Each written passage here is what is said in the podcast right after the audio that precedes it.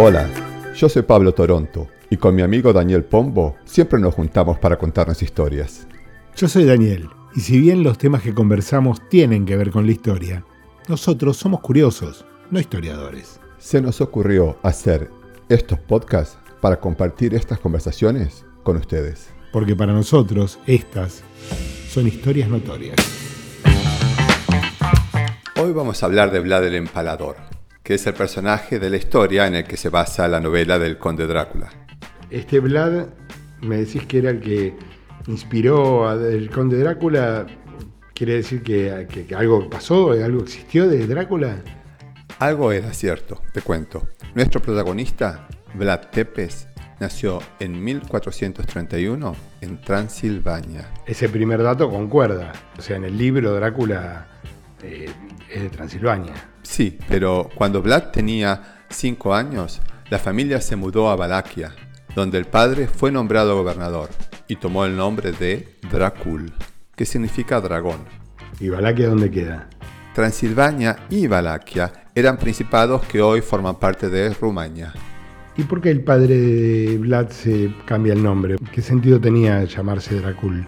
Era una forma de demostrar que se había unido a la Orden de los Dragones, que era una orden de cristianos que se habían juntado para luchar contra los musulmanes del Imperio Otomano. ¿El Imperio Otomano que, que eran los turcos? Los turcos.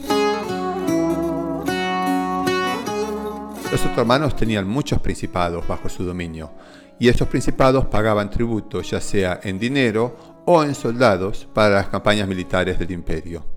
También acataban las políticas del imperio otomano. Ah, y los de la Orden del Dragón se rebelaban, digamos, no estaban en contra de los otomanos, no les pagaban y todo eso. Bueno, es un tema álgido porque si bien Dracul usa su título para los cristianos, a su vez le paga tributo a los turcos. O sea que le dice a los cristianos que es un Dracul y que está en contra y es parte de la movida, pero por el otro lado le paga a los turcos y acata las órdenes y todo eso. Y con esa acción se pone en contra de los cristianos sin dejar de ser sospechoso para los turcos. Acordate que tomó el título de Dracul. Sí, pero les pagaba tributo. Aún así, los turcos le desconfían y toman sus precauciones. Se llevan a sus dos hijos menores, Vlad y Radu, que tienen 11 y 6 años, a vivir a la corte del sultán. Se los llevan de rehenes, como si fuera un seguro de que no va a ponerse en contra. Es algo que se usaba en la época, exactamente, como rehenes, como seguro, y también para adoctrinar a esos chicos a las costumbres turcas, para que la próxima generación sean más turcos. Pero cuando Vlad tiene 17 años y ya pasó 6 años en la corte del sultán, los cristianos matan a su padre en Valaquia. Y el sultán lo manda a Vlad a Valaquia con un ejército turco para retomar el poder. O sea que Vlad vuelve como turco, en nombre de los turcos. A los ojos de los cristianos, vuelve como un emisario turco. Y acá vienen dos años de conflictos entre clanes que terminan con Vlad exiliado en Hungría por 10 años. Ah, o sea que todos los cristianos se le ponen en contra y se tiene que escapar a Hungría.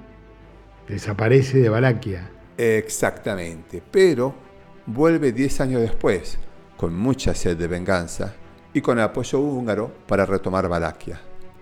Toma el nombre de su padre, Drácula, que significa hijo de Dracul.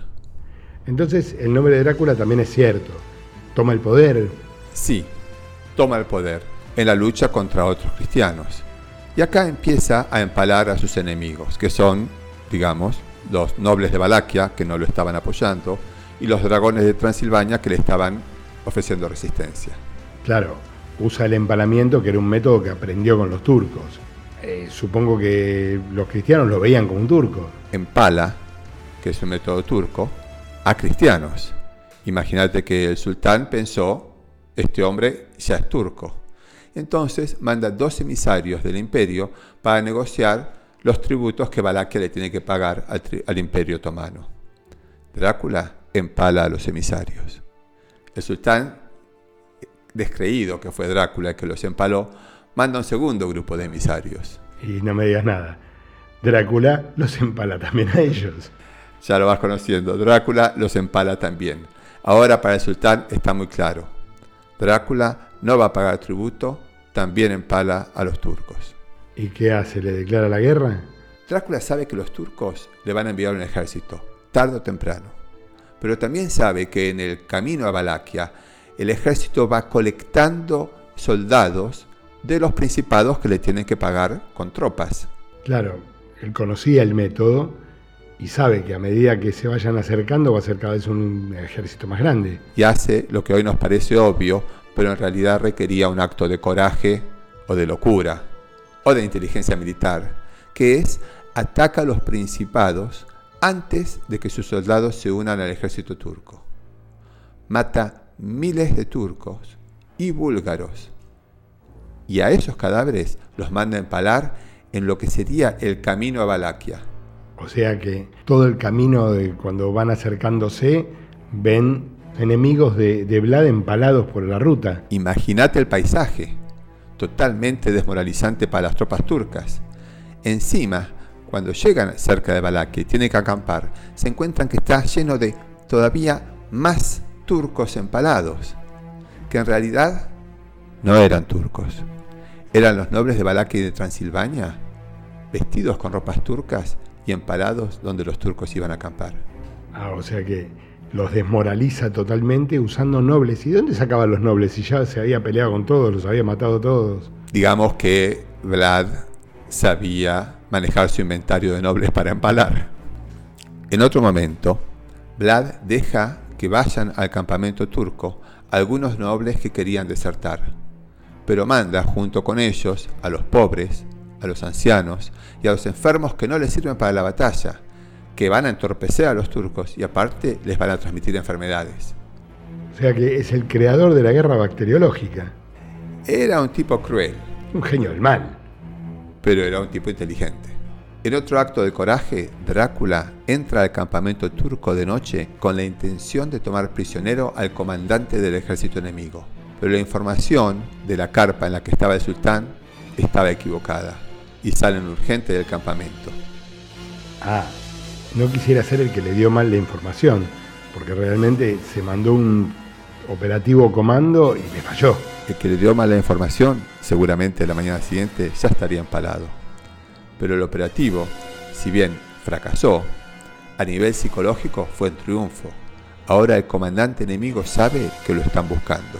A esta altura las fuerzas turcas han tenido muchos muertos, muchas deserciones por la campaña desmoralizante terrible y están también los que no pueden luchar porque están enfermos. Además, el comandante turco, para quien sería un honor morir honrosamente en batalla, tiene miedo que Drácula lo agarre vivo. Sí, claro, lo agarre vivo y lo empale, que no sería muy honroso y digamos que es la peor manera de pasar la historia. Exactamente. Así que los otomanos se retiran. Pero Valaquia queda empobrecida y Drácula sin apoyo de la nobleza. Termina preso en Hungría por el delito de haber empalado cristianos. O sea que peleó por quedarse con Valaquia, pero finalmente terminó preso en Hungría. Y la gente de Valaquia, que sabe que se lo llevaron preso, están contentos. El pueblo piensa que murió. Y es en realidad durante este tiempo que las leyendas acerca de Drácula empiezan a aparecer más que nada en las zonas de Transilvania. Pero no dicen solamente que los empalaba. Se inventan que les comía el corazón, que les bebía la sangre. Las historias eran dignas de ser impresas. Y hacía ya unas décadas había aparecido la imprenta de Gutenberg. La imprenta de Gutenberg que la usaba para imprimir Biblias, ¿no? Sí, pero ya había versiones portátiles de la imprenta que iban por los pueblos ofreciendo imprimir a pedido. Ah, un negocio divino debía ser. Era muy buen negocio. Las leyendas de Drácula se vendían a un mercado que nunca había comprado un libro, la gente del pueblo, que no eran gente de lecturas, ni cultas ni religiosas. Doce años después, liberan a Drácula bajo condición para que vaya a pelear contra los turcos. Y dos años más tarde, muere en batalla en lo que hoy es Bucarest. Pero durante esos dos años, todos hablaban de un Drácula que había vuelto de la muerte y volvía para seguir matando. Para el pueblo, Drácula muere otra vez. Y ahora le tocaba al pueblo inventar aún más crueldades y a la imprenta a propagarlas. Claro, y aparece el libro de Drácula que se hace famoso. Mm, bueno, el Drácula que nosotros conocemos nace 400 años después, cuando un escritor inglés, Bram Stoker, está haciendo investigación para una novela y se encuentra con un tratado histórico con un título de lo más aburrido. Recuento de eventos políticos y observaciones sobre los principados de Valaquia y Moldavia.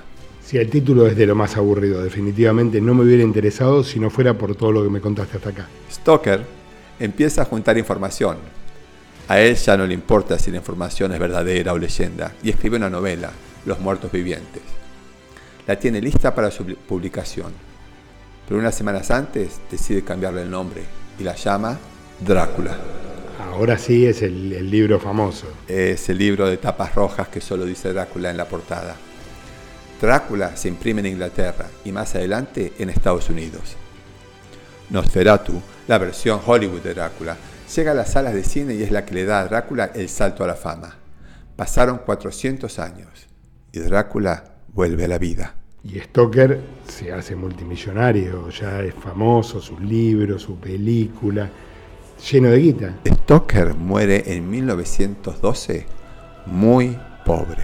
¿Cómo que pobre? Por culpa de los abogados que le hicieron el contrato en Estados Unidos y cometieron un error en el registro de patente que no le permitió a Stoker cobrar las regalías. Ah, esos abogados los tenía que agarrar Vlad. O sea, no me quiero imaginar el odio de Stoker. Será cosa de esperar, viste que Vlad siempre vuelve. Qué loco, la verdad que no conocía la historia de Vlad, o de Drácula, o del empalador. Me encantó. Esta y otras historias que no nos contaron la podés escuchar en Spotify, Google Podcast, Apple Podcast o en tu plataforma preferida. Si querés enterarte de qué trata el próximo episodio, seguinos en Instagram y Facebook. Historias notorias.